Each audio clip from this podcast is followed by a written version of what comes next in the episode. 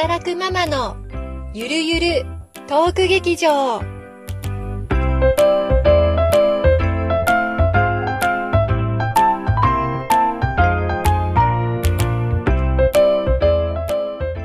皆さん、こんにちは。ゆりです。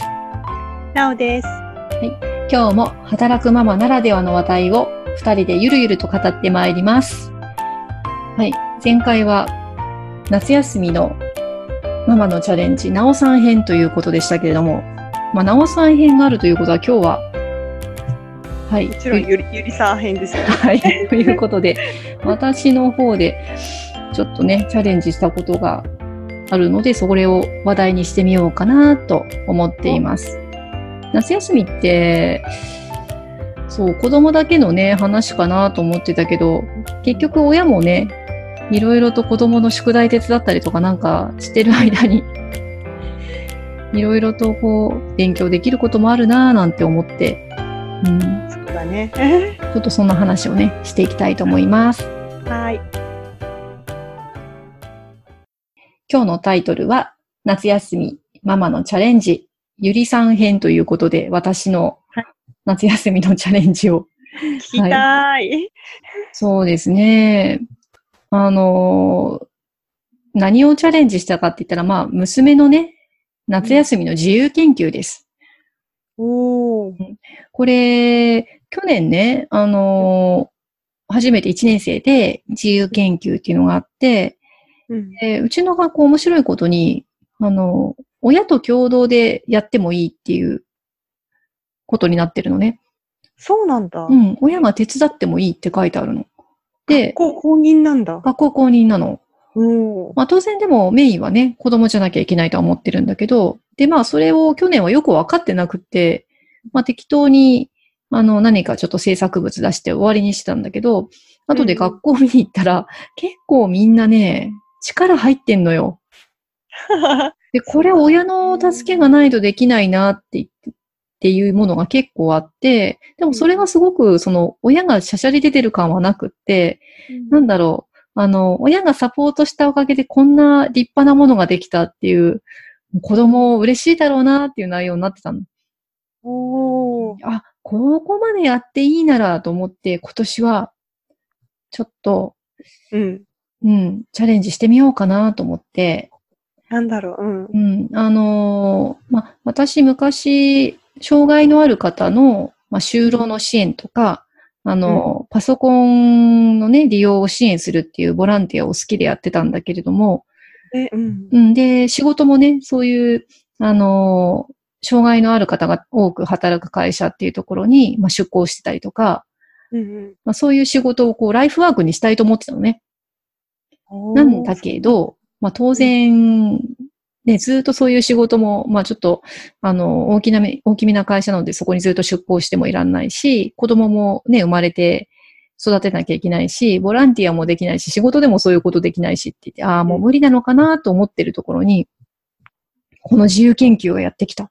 お、なんだ。うん。うん、で、ちょうどね、その私が昔働いてたっていう、その障害のある方がたくさんいらっしゃる会社に、うん。えー来年のパラリンピックを目指すうん選手がですね、私の元同僚でうん、お二人いらっしゃったんです。お、すごい。うんで、ちょっとね、ふっと何かのきっかけで、きっかけ忘れちゃったんだけど、あ、これを題材にして、みんなに知ってもらうっていうのはどうかなって思ったんだよね。実は、その、学校の方で、まあ、パラリンピックとか、まあ、障害のある人がどういう感じなのかとか、そういう授業をやってる節がないのね。うんうん。うん。で、娘に聞いても、パラリンピックって何って感じだし、いや、もう来年なのにさ、あのーなんかこう、ちょっといまいち知られてない。うん。うん。で、じゃあ、あのー障害のある人がどうやって、どういう競技をやってるのかっていうのも知られてない。うん。で、これは、今年じゃなきゃダメだ。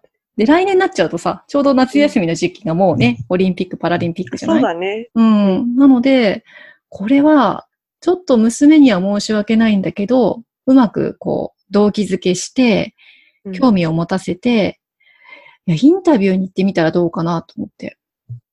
うパラリンん。ピックの選手、まあ、パラリンピックを目指す選手なんだけれども、インタビューして、じゃあどういうことをしてるんだろうっていうのをうん、まあ、模造紙にまとめて学校にさ、持ってけばみんな見るじゃん？でそうすると先生とか、あの、子供たちも、えー、こんな競技があるんだとか、パラリンピックってこんな感じになるのかみたいなね、ちょっとイメージが湧くかなと思って、もう私自身はなかなかね、そういう社会貢献的なこと仕事でできないんだけれども、うん、子供の自由研究を使って、ちょっと昔の夢再びみたいなことができるかなと、まあ、ね、あの、なおさんの前回のやりたいことっていうのを、ちょっとやってみようかと思いました。で、いいね。う。ん、社長さんに掛け合って、あの、お仕事中にね、お邪魔するので、あの、きちんとちょっとその辺は、あの、手続きさせていただいて、お時間いただいて、うん。で、視覚障害のある選手うん二人ですね。えっと、ブラインドサッカーをやっている男性と、えー視覚障害者のマラソンをやってる女性。うん。二人ともね、すごい素敵な、うん、同僚だったんですけど、あのーそうですね。私が一緒に働いてた時は 子供いなかったので、うん、向こうもちょっとこんな大きなお子さんがいてびっくりみたいな感じの再会になりました。もうね、すごいあのーそう、あの、練習してったのよ、娘に。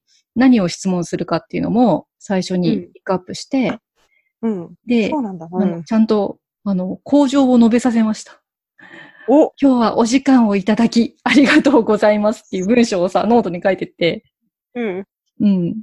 で、曲がりなりにもちゃんとね、それをこう言いながら、ううんん、それでは質問に移りますみたいな感じの 進行で。うん、やったの？そうそうそうそう。で、あの、まずその視覚に障害があるっていうので、うん、あの、意外と皆さんよく知らないのは、みんな全く見えないって思ってるっていう。そうじゃなくて、実は見え方ってそれぞれ違うんだよねっていうところから質問は入っていってね。どういう見え方なんですか？って言って。うんうんで、例えば、右目は全く真っ暗なんだけれども、何も見えないんだけれども、左目は光がこう差してるのがわかる場合とか、あと、うん、あの、右目はその光は感じられるんだけども、えっと、左はこう、すりガラスから物を見てる感じそしてその視野が狭いとかね。うーうん、なんん。かいろいろなんだよね。そうなんだね。う。ん。だから、そう、私も今回初めて知ったんだけど、ブラインドサッカーっていう、あの、視覚障害者の方がサッカーをやるっていう競技ねうん。あれなんかは、その見え方がみんな違うというので、わざわざうんアイマスクをかけるんだって。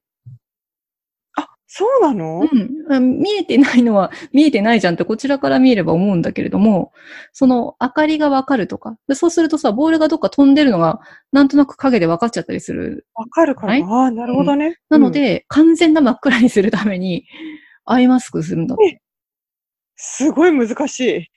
そうなんだ。そうなんだって。で、それで、まあそういうのは事前に調べていくんだけど、で、娘がポツッとね、その事前に調べてるときに、じゃあ、味方の選手はどうやってわかるの？ああ、そうだよね。ってそうだね。どうやってわうん、かんのどうやってわかんだろう？って。で、じゃあそれを、あの、聞いてみたら？って言ったら、うん、ちゃんとそこに、あの、ノートにね、質問の内容で書いて。で、あの、選手、そうそう、あの、田中さんって言うんだけど、それでは田中さんにお聞きします 仲間はどうやってわかるんですか？って。うんうんうん、そしたらね、っていう感じで、あの、まあ、声をね、出して、うん、あの、確認していくんだってね。うん。あで、そうなの？なかなかちょっと、あの、模造紙の方にはまとめきれなかったんだけど、まあ、声出すって言っても、その、ずーっとね、長く一緒に戦ってる仲間っていうのは、もう声だけでわかるんだってね。だけど、たまたまその新しく入ってきた選手とかもあんまりこう一緒にやってない選手はうん、声だけだとわからない。だってやっぱり。なのでそこできちんと名前をね、あの、言って認識したりしてるよって声、そうなんだ。声掛けが、うん、大事だねって言ってたね大事なんだ。へえ。すごい。ね声かけしてパスしていくってことなんだそうそうそうそう。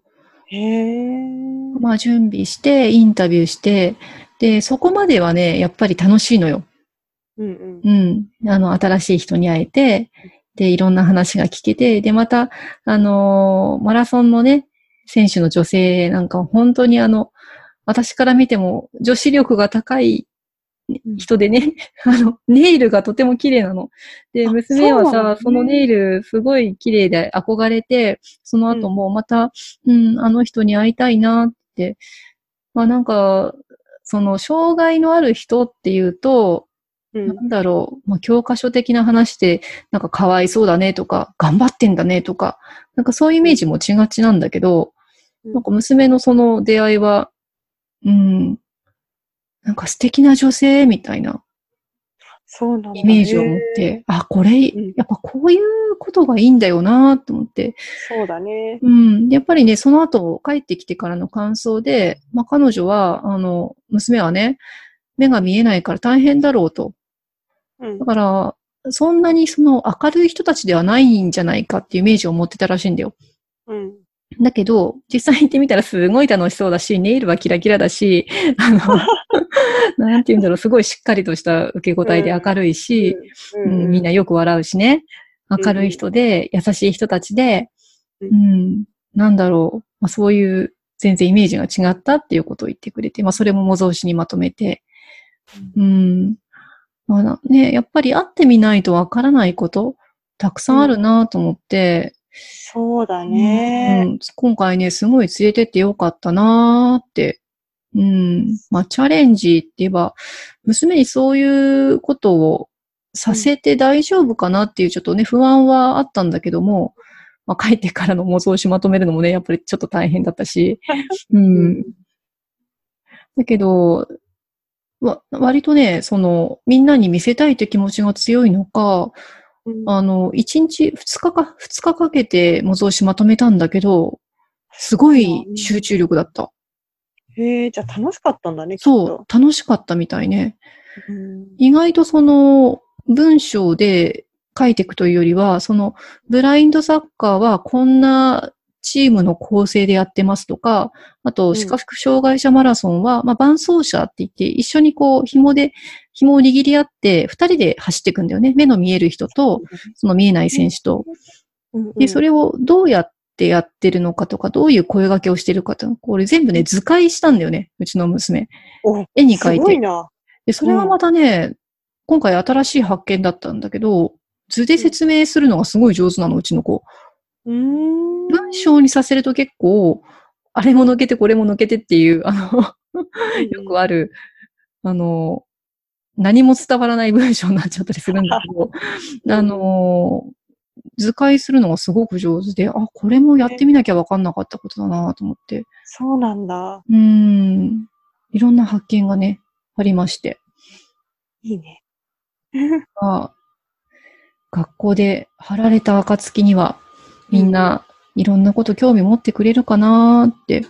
うん。そうだね。うん、で、うちの娘ももうサッカーと、あうと、んそのマラソン？これは見たいって。あとね、たまたまその、会社に行った時に、あのうん、お昼休みにボッチャっていう、あの、小さいボール転がしてやる競技が、やっぱりパラリンピックの競技なんだけど、それもね、うん体験させてもらえてね。んそうならすごいな。そうそうで、ボッチャも見に行きたいって言って、おー。今、パラリンピックのね、チケットの販売アナウンスあったところなんだけど、もう見に行きたいものがいっぱいあって、オリンピックのチケットはもうことごとく外れたんだけど、もうこれはパラリンピック見に行くぜ。今ね、密かに娘と盛り上がってます。そうなんだ。うん。パラリンピックさ、そうだね。今申し込み始まってるの？えーと、今この時点ではまだ始まってないね。放送、これ、えっ、と、ポッドキャスト流れる頃にはもう、うん、販売してると思う。販売というか予約か。予約予約。配信になってますね。はい。じゃあちょっとこれを聞いて。そうですね。うん。あと、あのーまだサッカーもマラソンも、まあ、ボッチャもそうなのかな、それぞれ、あのーパラリンピック前にも国内の大会がね、ありますので、うんうん、ぜひ、もう、行ってみてみる方が、うん。うん、あのーもう百聞は一見にしかずですよ。そうだ絶対にね。面白いと思いますので、皆さんもぜひお子さんをね、連れて、うんうん、あの、お子さんの方が何もこう、なんて言うんだろう。あの、色眼鏡なしでというか、何の偏見もなく、そうそうそう、それだね、先入観なく見てくれるので、ぜひぜひ連れてってみてください。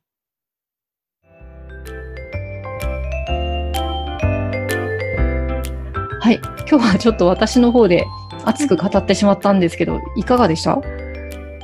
いやーなんか、すごい聞き入ってしまったんですけど、うん。なんかパラリンピックすごい今行きたい気分です。お嬉しいな。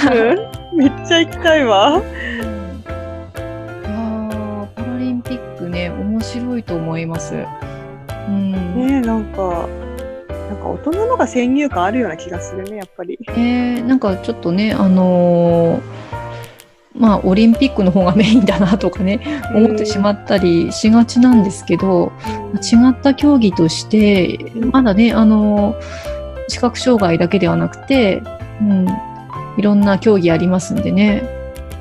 うん、あの、NHK の方でも結構いろいろね、今、あの、アニメ作ったりとか、かっこいい動画作ったりとかしてますんで、ぜひそっちの方も見てみてください。